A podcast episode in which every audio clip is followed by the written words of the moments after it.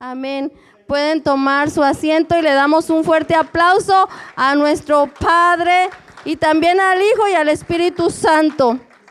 Y hermanos, en este miércoles pasado que estaba nuestra hermana Liliana, este, por cierto, las células han estado bellísimas. La célula que terminó nuestra hermana Lisbeth, aprendimos muchísimo.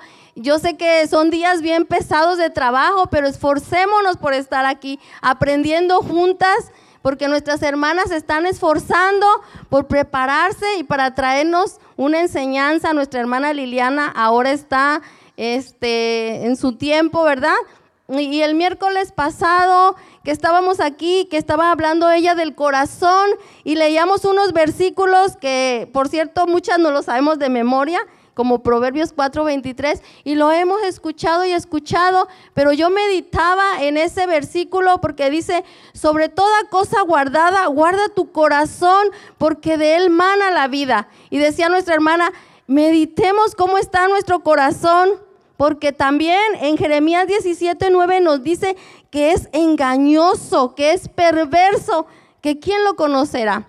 El único que lo conoce verdaderamente es nuestro Creador porque Él nos hizo y a Él no lo podemos engañar. Y yo meditando en esta palabra y dije, Señor, eh, verdaderamente que tenemos que cuidar nuestro corazón y, ver que hay ahí todo lo, esos estorbos, esos resentimientos, esas cosas que, que, nos estorban, que no nos dejan avanzar en el camino de Cristo, que no nos dejan crecer. El hermano Andrés nos hablaba de ser libres. No podemos ser libres si tenemos un corazón herido.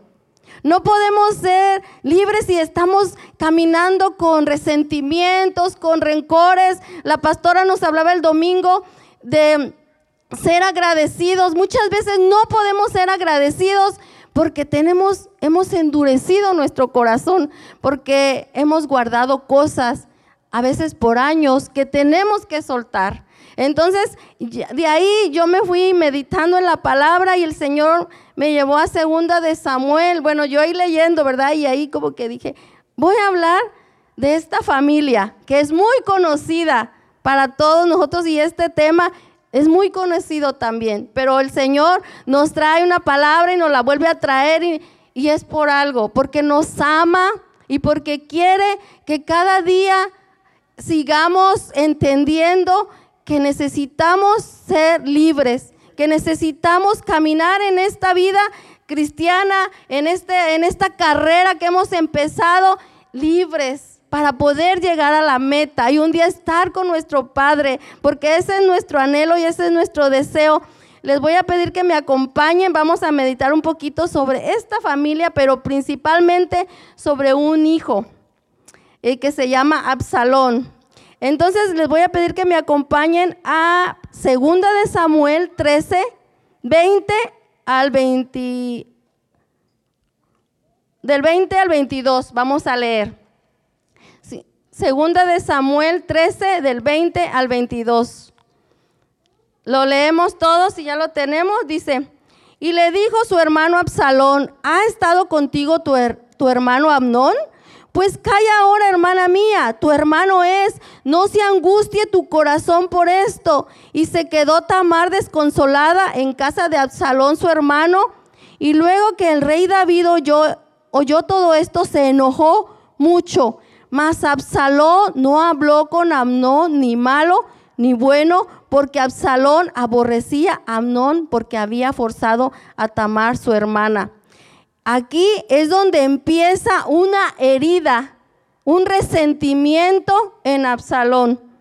Espérenme, hermanos, déjenme apagar aquí. Lo quise transmitir al grupo del tabernáculo, pero no pude, hermano Alberto, no sé qué creo que solo usted, porque es el administrador, no, no me dejó este, porque luego dicen, ay, no lo graban, pero no sé qué pasó, no lo pude, no lo pude, este, no lo pude grabar. Y lo intenté aquí tampoco, pero tampoco. Bueno, entonces sigamos. El rey David, eh, aquí en primera, en segunda de Samuel empieza su reinado, ¿verdad? Porque en, 1 Samuel termina, termina que matan al rey Saúl. Entonces, eh, David no empieza reinando sobre las doce tribus, empieza solamente reinando sobre Judá en Hebrón. Solamente ahí sobre, sobre la casa de Judá estuvo reinando en Hebrón, duró, eh, reinó siete años. En Jerusalén reinó 33, o sea que en total David reinó 40 años, pero durante esos siete años que David reinó en Hebrón, pues tuvo esposas y tuvo hijos, ¿verdad? Y el primogénito de David se llama Amnón. Y Absalón era el tercer hijo, pero eran de diferentes madres, ¿verdad? Pero Absalón tenía una hermana de la misma mamá que era, de, era una princesa de Jesús hija de un rey, era una princesa y, David se casó con esa princesa y de ahí tuvo Absalón y tuvo a Tamar. Pero dice aquí que Amnón empezó a obsesionarse con su media hermana Tamar. Dice que se enamoró de ella, pero no se enamoró de ella, porque solamente era como, como lujuria, porque solamente quería como tenerla, porque su amigo que era su primo, le dijo, pues te veo como muy delgado, ¿qué pasa contigo, Amnón? Es que estoy enamorado de mi hermana Tamar. Dijo, pues fíjate enfermo y dile al rey que, te, que mande a tu hermana Tamar y que te lleve comida y pues ahí, ¿verdad? Abusas de ella. Y así pasó. Dice que Amnón llegó a aborrecer a Tamar más de lo que la había amado. Y la echó y le dijo, Tamar, no hagas conmigo esa perversidad, hermano mío, porque serás uno de los viles de Israel. No hagas conmigo eso. Pasa que la deshonró, la echó, dice que la aborreció. Pero, pero Absalón se, se dio cuenta y lo que leímos aquí dice que David oyó esto y se enojó mucho. David, el rey David, se enojó mucho, pero no hizo nada. Nada más se enojó y no disciplinó a Amnón. Nada, como que nada había pasado. Y Absalón dice que no habló con Amnón, ni bueno ni malo. Él se guardó ese, ese enojo. Y ese enojo llegó a ser resentimiento, esa herida llegó a convertirse en odio, en sed de venganza y él empezó a, maquinar de qué manera él se iba a vengar de su hermano Absalón. El tema que le puse este día se llama La rebelión empieza en el corazón. Fíjense que Absalón significa mi padre es paz, pero nada de paz que tenía Absalón él empieza a maquinar de qué manera se iba a vengar de su hermano porque le había hecho, hecho esa vileza a su media hermana Tamar. Y le dijo, no te aflijas, hermana. Dice que no hablo ni bueno ni malo. Pero en el 23 dice, aconteció pasados dos años que Absalón tenía esquiladores en Baal Azor, que está junto a Efraín, y convidió a Absalón a todos los hijos del rey. Fíjense que Dicen muchas veces que el tiempo cura las heridas, que en el tiempo se va olvidando todo, pero no es verdad. Muchas veces no es sabio que nosotros nos quedemos callados. Si nosotros hemos sido heridos, es mejor que confrontemos la situación. Es mejor que vayamos con la persona que nos ha ofendido y le digamos, ¿sabes qué? Me heriste, no me gustó la manera como me hablaste, porque si no lo guardamos, ese resentimiento se va a quedar así y va a ir creciendo. Es como una semilla que va dentro de nosotros y va creciendo, creciendo, así como el cáncer hasta que hace metástasis y se envenena todo el ser. Entonces dice aquí que pasaron dos años de que había pasado esa situación. En dos años, él con ese coraje, y con ese deseo de venganza, maquinando qué, iba a hacer para vengar a su hermana. Y dice que él este, iba, era como una fiesta donde esquilan a las ovejas y él hace un gran banquete. Y va con el rey y invita al rey y a sus hijos les dice, oh, ve, el rey, mira, vamos a hacer un banquete. Pero el rey no quiso ir. Y, y, Absalón le dijo, pues que vaya mi hermano Amnón y todos los hijos del rey. Y, David dijo, oh, está bien que vayan, ahora sí, parafraseando, ¿verdad? Y resulta que ahí es donde Absalón iba a tomar venganza. Si nos vamos al 28, dice, Absalón había dado orden a sus criados diciendo, os ruego que miréis cuando el corazón de Amnón esté alegre por el vino y al decir yo, herid Amnón, entonces matadle y no temáis, pues yo os lo he mandado. Esforzaos pues y ser valientes. O sea, no se preocupen, yo soy el príncipe, ustedes sean valientes y mátenlo. Cuando yo les diga, ya está alegre por el vino, mátenlo. Y así pasó. Pero dice que todos los hijos del rey tomaron sus mulos, sus caballos y se fueron, huyeron. Y llegaron a las noticias al rey David y le dijeron, Absalón ha matado a todos los hijos del rey. Pero no era verdad, ¿verdad? No era así, nada más habían matado a Amnón. Dice que David estaba llorando, dice que rasgó sus vestidos y se echó en tierra y todos sus criados que estaban junto a él también rasgaron sus vestidos.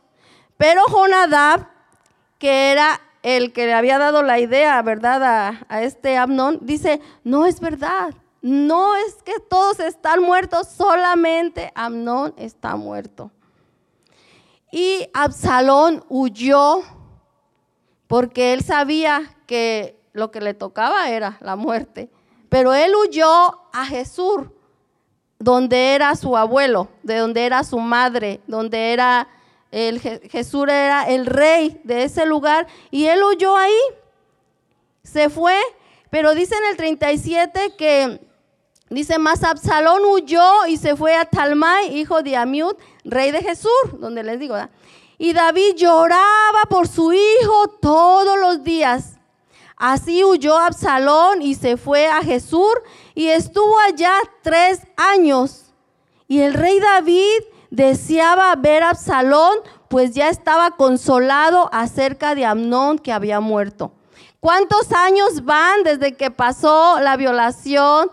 de Tamar, ahí van cinco, ¿verdad?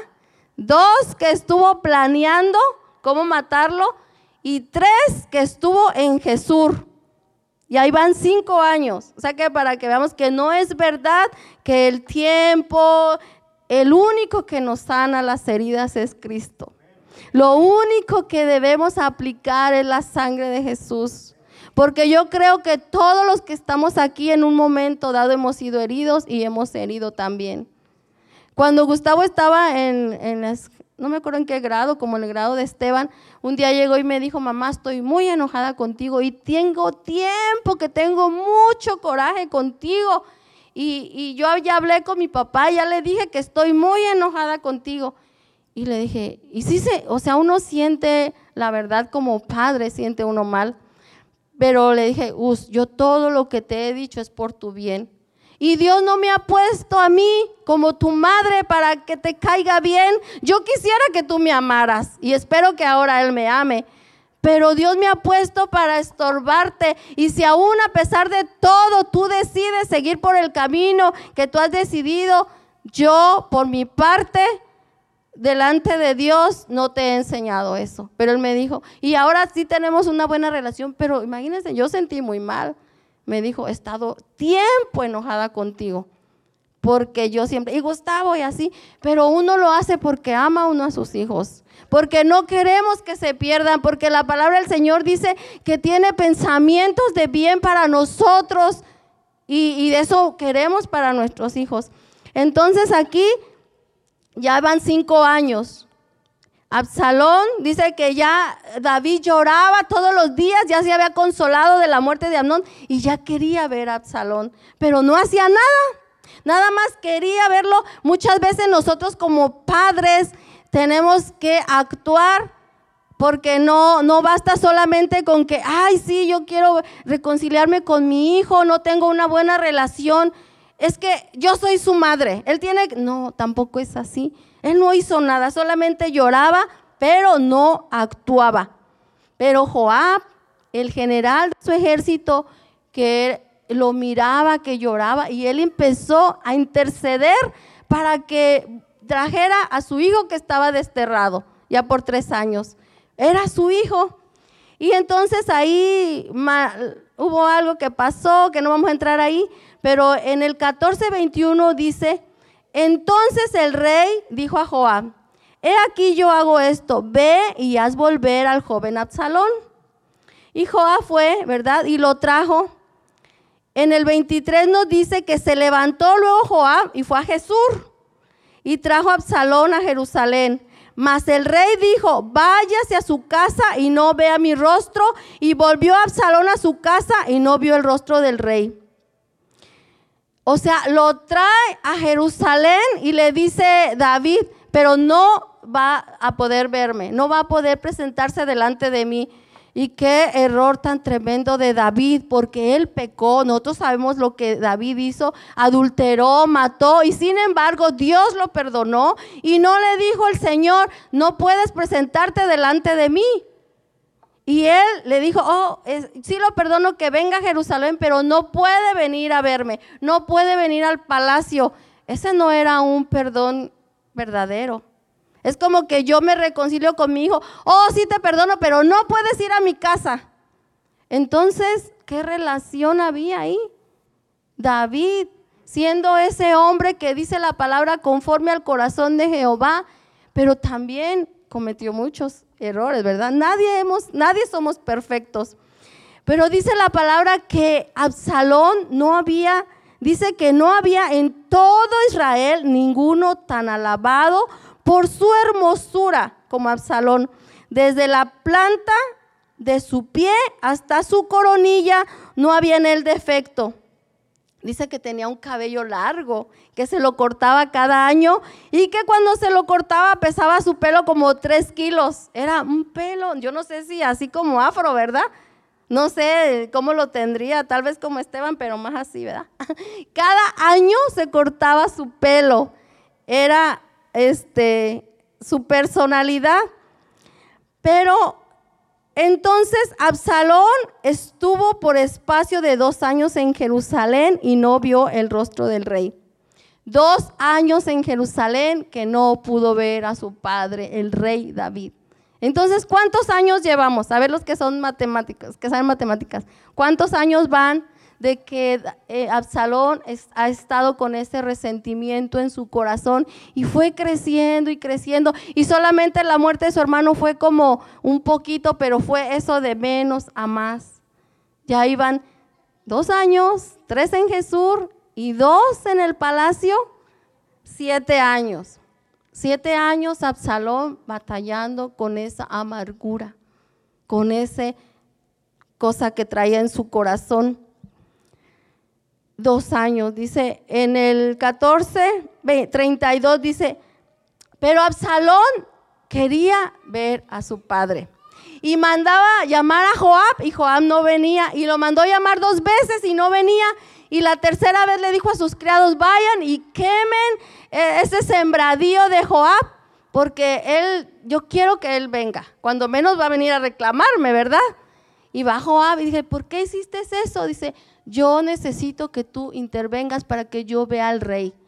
¿Para qué me mandó traer de Jesús si no quiere, si no me deja verlo? Es mejor, mejor me hubiera dejado allá. Si me encuentra culpable, pues que me mate. Yo creo que una de las cosas más tristes es la indiferencia. Que alguien nos ignore, yo creo que es feo. Bueno, yo, yo lo he vivido que pase alguien y como que no existes, o que estés en tu casa y como que no existes, ignorar a alguien, yo lo he vivido y es muy triste. Entonces él dijo, ya es demasiado, ya tengo dos años aquí, si me va a matar, pues que me mate ya de una vez, ¿verdad? Entonces va Joab y le dice a David, y, y pues David le dice, está bien, ¿verdad? Que venga. Y ahí lo, leemos en el 14, 33. Vino pues Joab al rey y se lo hizo saber. Entonces llamó a Absalón, el cual vino al rey, e inclinó su rostro a tierra delante del rey, y el, rey besó a Absalón. Yo dije, wow, después de tanto tiempo, pues qué encuentro tan seco. Imagínense, Absalón no le pide perdón, no se mira arrepentido. Y el rey dice que solamente lo besó. O sea, de tanto que le lloraba y lo ve y dije, bueno, yo, ese me hace un, un encuentro muy seco, no sé cómo lo vean ustedes. Pero ya Absalón empezó de ahí en adelante, ya estaba como que las cosas se habían arreglado, ¿verdad? Ahí con su papá. Pero él sigue maquinando cómo vengarse ahora de su padre. Si ya estaba herido porque su padre no disciplinó a su hermano. Y estaba herido porque él no hizo nada, el rey no hizo nada con su hermano. Y, y, ahora porque él mató a su hermano, porque él tomó justicia por él que tampoco estaba bien, y, no lo deja verlo. Entonces como que todo eso fue acrecentando ese resentimiento en el corazón de Absalón. A veces nosotros como padres hacemos diferencia, yo lo he hecho a veces con Abby, digo, ay Dios mío, no pues como es niña, a veces tratamos de protegerla, pero no está bien que hagamos diferencia. Y Absalón, ese resentimiento fue creciendo con su padre. Oh, no, no hizo nada, nomás se enojó, pero conmigo entonces eso fue como creciendo, se fue haciendo más fuerte. Es como que se fue cocinando por abajito, pero un día iba a explotar. Como cuando de repente llueve y vemos las nubes y así como que no vemos tantas nubes, pero arriba ya se está creando una gran tormenta y de repente se suelta la lluvia, pero ya arriba ya se estaba, ¿verdad? Como ya venía esa tormenta.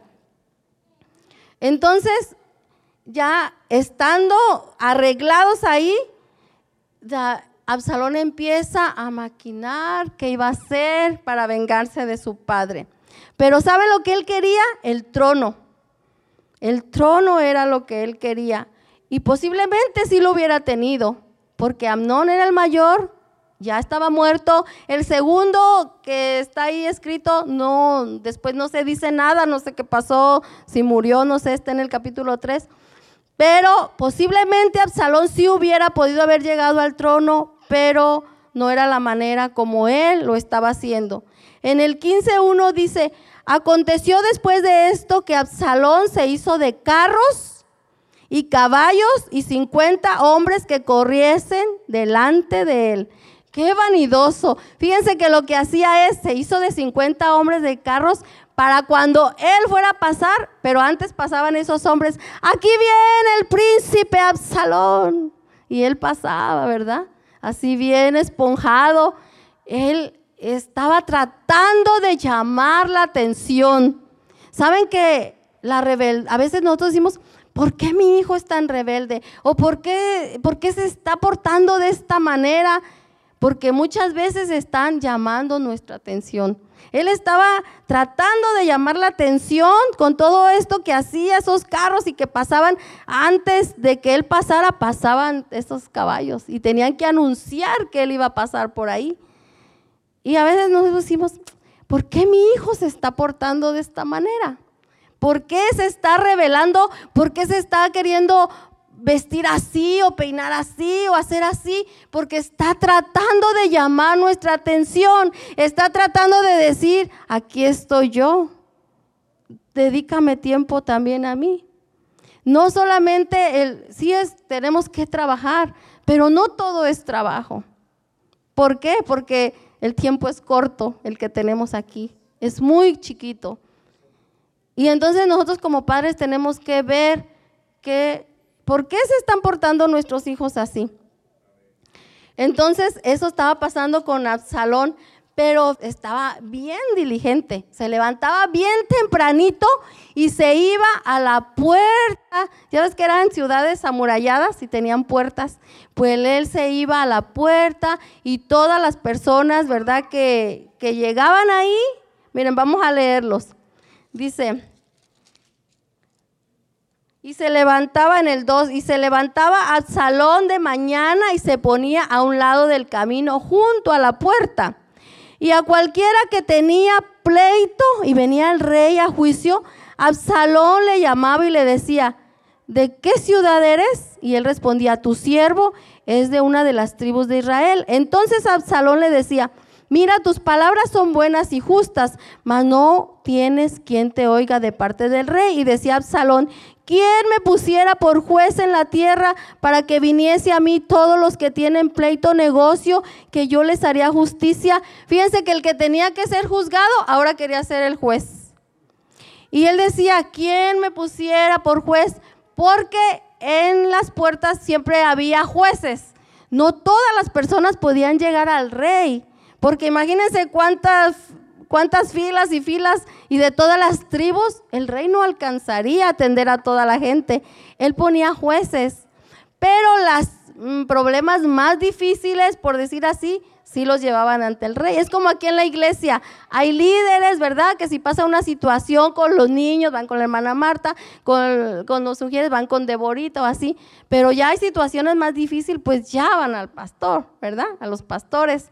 Así de igual manera, pero él iba y se ponía la puerta, pero él empezó a maquinar, dice que a ganarse a la gente. Hoy, ¿quién me pusiera como juez? en Israel. Oh, tus palabras, lo que tú estás hablando es muy justo. Yo te hiciera justicia. Pero, pero el, el, no es que el rey no tiene tiempo de atenderte. Empezó a ganarse al pueblo, empezó a ganárselos.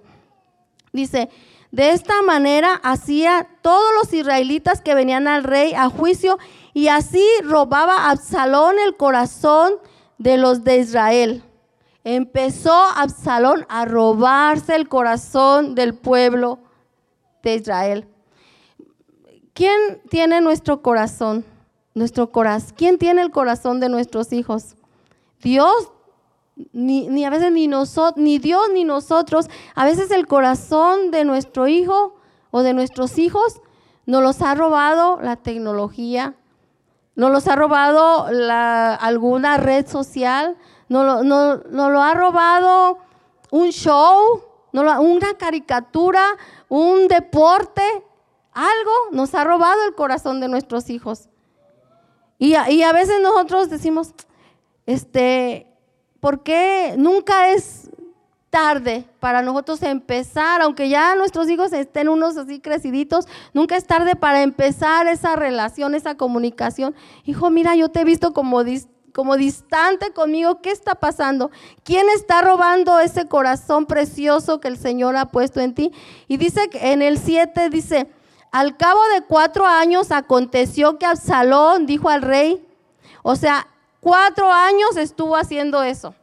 Durante cuatro años estuvo ganándose el corazón de la gente para hacer lo que él tenía ya pensado hacer. Entonces va delante del rey y le dice, ay, este, tengo que ir a Hebrón a pagar un voto. Y, el, rey le dice, oh, o sea que vaya, ¿verdad? Pero él le, estaba, mandó mensajeros a todas las tribus de Israel para que empezara a decir, cuando suene la trompeta, ustedes van a decir, Absalón reina en Hebrón. Porque yo dije, en Hebrón, ahí en Hebrón es donde el rey David empezó a reinar. Entonces, como que estaba siguiendo lo mismo que su padre, pero cuando llega ahí, dice, iban en su sencillez, él invita a 200 personas, pero ellos no sabían ni a qué iban a Hebrón, dice que iban con sencillez, sin saber nada. Y mientras Absalón ofrecía sacrificios, llamó a Itofel, Gilonita, consejero de David a ciudad de Gilo, y la conspiración se hizo poderosa y aumentaba el pueblo que seguía a Absalón. Aitofel era el principal consejero de, de, David. Acuérdense que todos los reyes siempre tenían consejeros, muchos consejeros. Pero Aitofel era el principal consejero de David. Dice la palabra que consultar a Aitofel casi, casi era como consultar al Señor, porque el Señor le había dado mucha sabiduría. Y, y Aitofel también estaba en su corazón mal con David, porque él también lo traicionó y se fue a seguir a Absalón.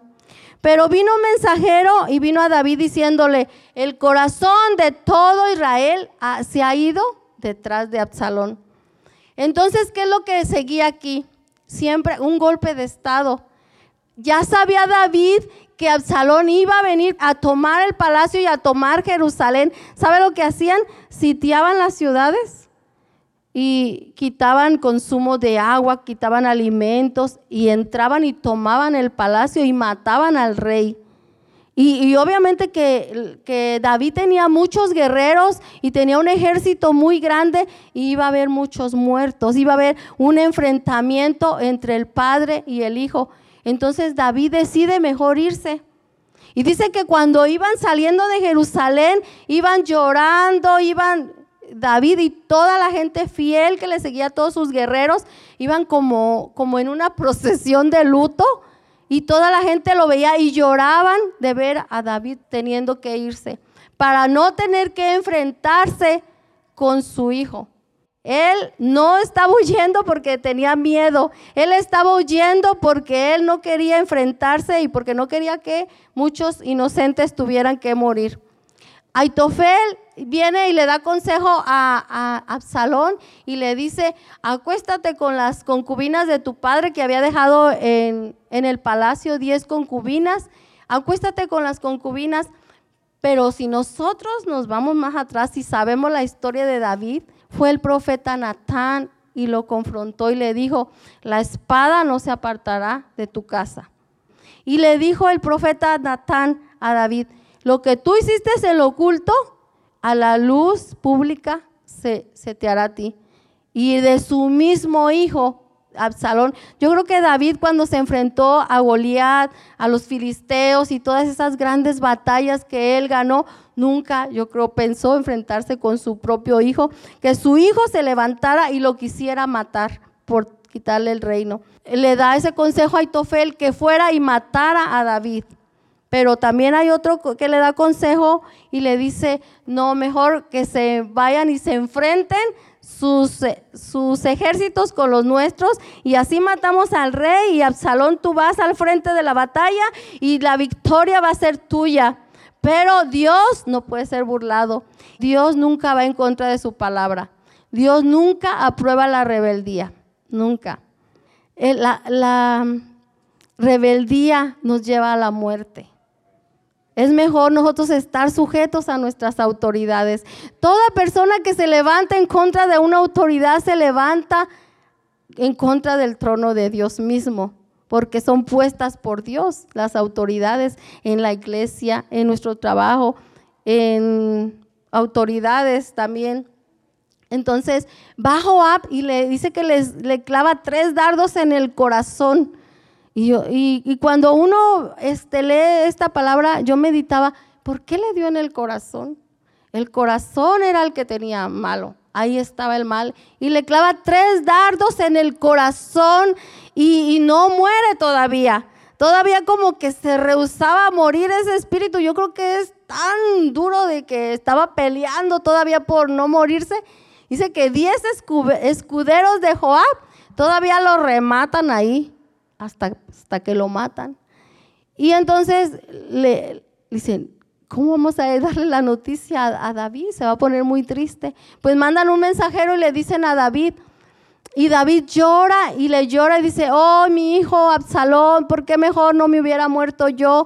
Y todo. Entonces su ejército, el que da fiel, que dio su vida, que estaba arriesgando su vida por su reino y por su rey, estaban ah, como se sentían como avergonzados, dice la palabra, de ver a su rey triste.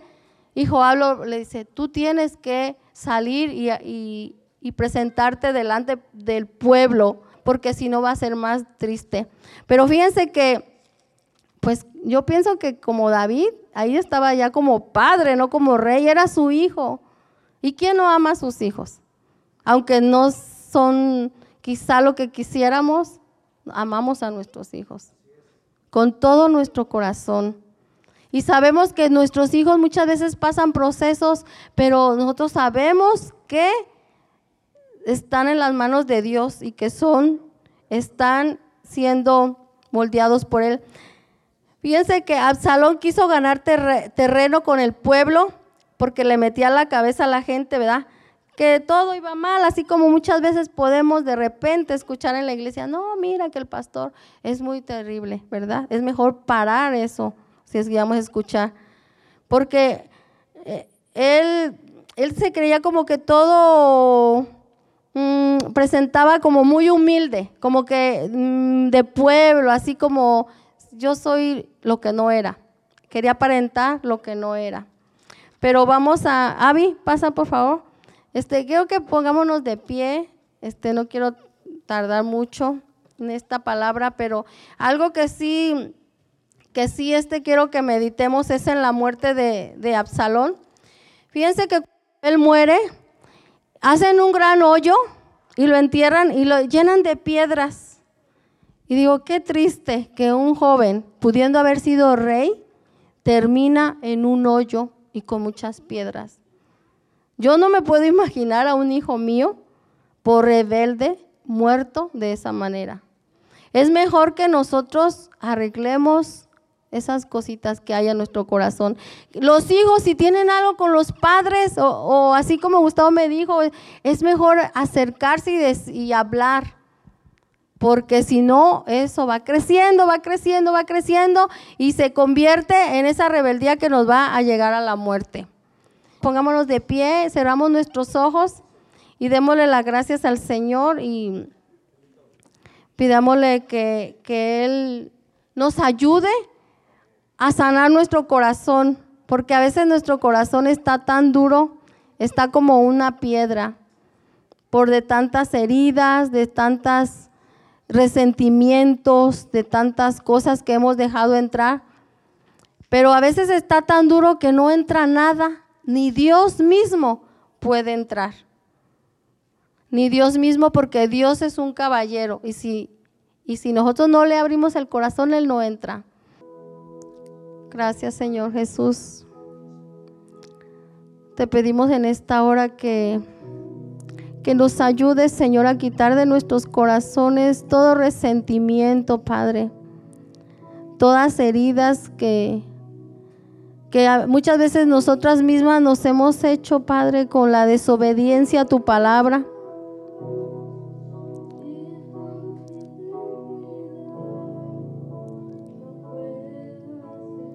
Meditemos en esta alabanza en esta noche.